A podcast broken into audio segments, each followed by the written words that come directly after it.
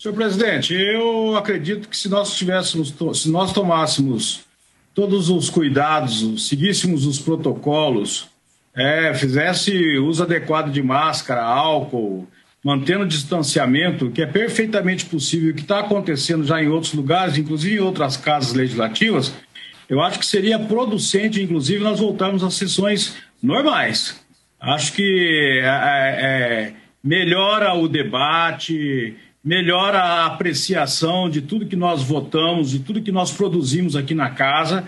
Eu sou favorável à volta normal das sessões, tomada todas as. Então, Vossa Excelência vota não. Ok. Voto não.